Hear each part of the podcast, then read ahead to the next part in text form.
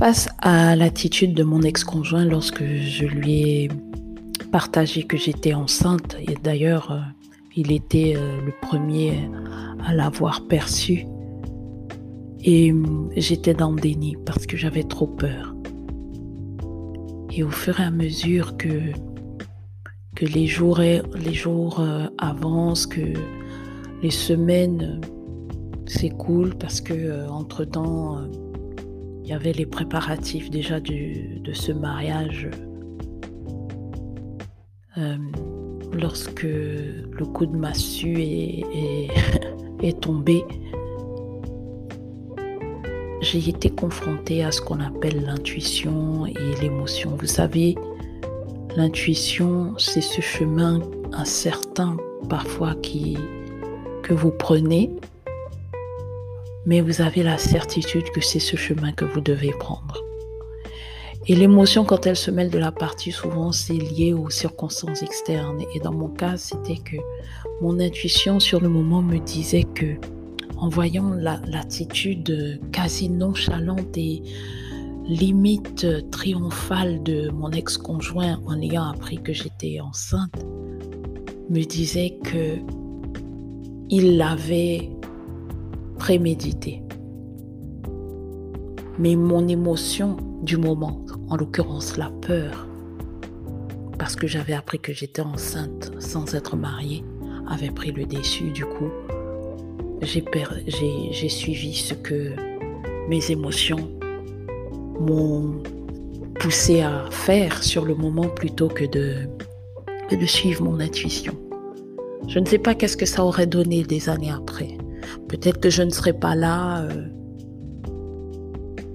avec les expériences que j'ai cumulées suite à, ce choix finalement de poursuivre et en aboutissant au mariage, j'aurais pu faire comme beaucoup d'autres, hein, sans juger personne bien sûr, que ça aurait été peut-être la solution la plus confortable avec le risque que ma mère continuerait de me le reprocher à chaque fois qu'elle me verrait avec mon enfant sans être mariée et sans sans le Père présent, je peux dire que mon émotion a pris le dessus.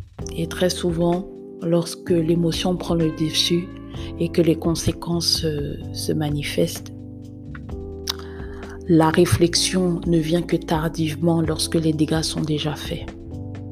Et quoi qu'il en soit, j'en tire euh, aujourd'hui comme leçon que très souvent, il faut prioriser son intuition plutôt que son émotion. L'intuition est parfois illogique, mais elle vous emmène quand même dans un schéma de construction de pensée et de réflexion plus ou moins euh, logique et sage.